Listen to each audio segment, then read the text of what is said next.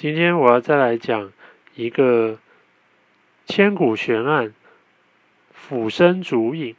不过在讲述这个内容之前呢，我要再次强调，呃，我没有再去翻阅《宋史》还有其他相关的研究文献，我只是凭一个学历史的人的感觉和一个普通人的常理去推断。好，那我们现在开始吧。嗯，宋朝或者是鄱阳说应该称为宋帝国，其实是一个很有趣的政权。那传统的中国史呢，对他的评价很两极，就是说他的文学艺术是很不错的，可是他的武功很差。呃。然后对他的总体评价并不太好，可是很好玩的是哦，就是欧美的汉学家其实对中国的历个朝代推崇，除了战国那个时代以外，在最高度推崇的时代就是宋代。然后关于他的武功呢，其实外国的学者是说他也没有不好。你真正仔细看的话，他其实也有，他其实有很多精密的发明和一些应用的武器。只是呢，很不幸的，那个年代周围的契丹、女真、蒙古人更强悍，但是他也不是一直都输，就是。最后他是被蒙古灭了，可是，一来一往之间也都是互有胜负，最后才因为很多除了战争以外的因素导致他的衰亡。OK，那现在来讲那个他们开国的时候吧，然后的事情。那在这个之前再讲哦，就是宋朝很好玩的一件事，就是北宋的开国皇帝赵匡胤嘛。然后他传位给他的弟弟赵光义，其实他本名叫赵匡义。那因为避讳嘛，那个儒家的迂腐思想要改名嘛，避讳嘛，好，所以改就很好玩哦。北宋从赵光义开始，所有的皇帝都是他的后代，然后一直到南宋第一个皇帝高宗赵构为止。那赵构呢，不知道是怎么了，反正他。没有儿子，所以他就把他的王位传给了他的侄子，也就是赵匡胤的后代。所以他们应该是唯一一个朝代呢，他的君王呢，居然是有这两个家族啦，当然都是姻都是血亲，只是。是两个家族，对，好，那现在就开始讲那个为什么赵匡胤会传位给他的弟弟，而不是他的儿子。好啦，这个应该要先从嗯三国时代曹丕集团和曹植集团的。兄弟戏强开始讲吧，然后，呃，晋后来西晋、东晋也都是杀的乱七八糟的，然后魏晋南北朝嘛，然后隋嘛，隋炀帝杨广在还没还是王子皇子的时候，他哥哥杨勇的斗争嘛，然后再来最有名的就是。玄武门之变嘛，李世民杀兄逼父嘛，好，还好，这个赵匡胤、赵光义的爸爸很早就死了，所以他们没有爸爸，那只有一个妈妈。那通常女人怀胎九月生孩子，比较会不希望孩子们。就是自相残杀，所以当然我们常看的说法是说那是太后的意思，其实归根究底来说，应该是赵匡胤自己的意思。那该怎么说呢？刚刚讲到的，呃，李世民好了，就是我们从很多心理学和性格上面去讲哦，通常，呃，排行最大的孩子呢，他们不要说比较保守，应该说他比较确切知道他会拥有什么，所以他们不会那么的积极进取。那通常是。老二或者是更小的孩子，会，呃，通常是老二，老三也有可能，老幺也不会，老幺就是等着大家照顾他而已。老二通常会比较积极，所以你看李世民是老二，赵光义也是老二。然后说真的，这个大唐的天下大半以上是李世民打下来的，所以不给他当皇帝其实也说不过去，但是。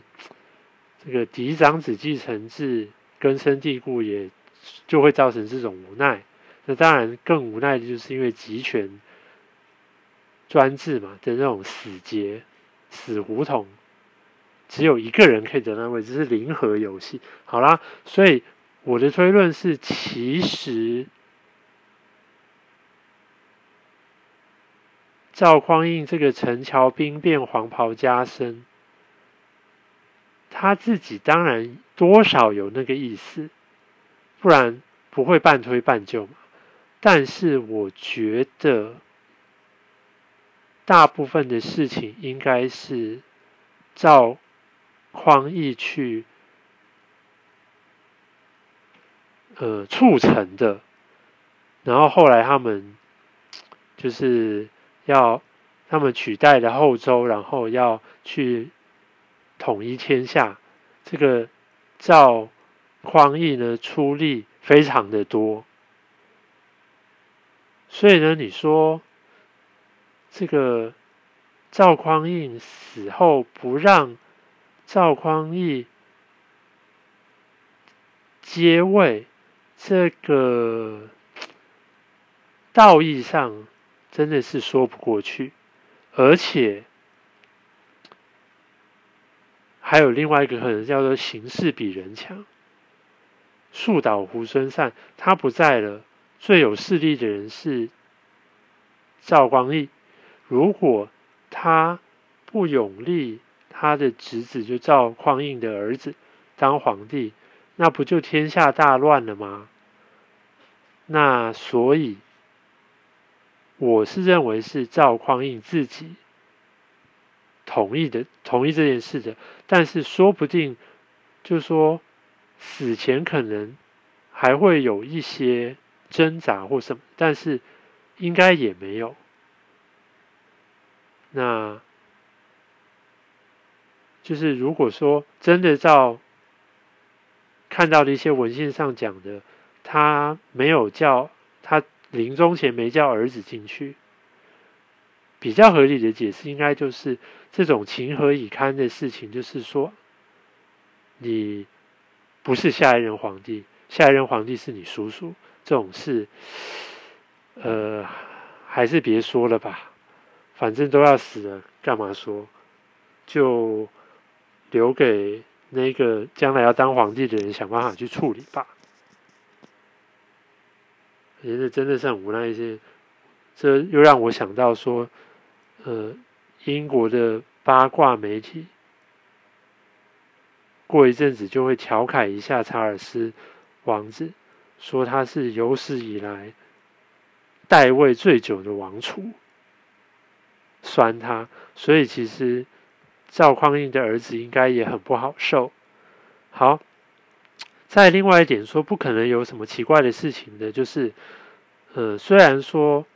史书上说，他们支开所有人，只有他们兄弟俩在寝宫里面。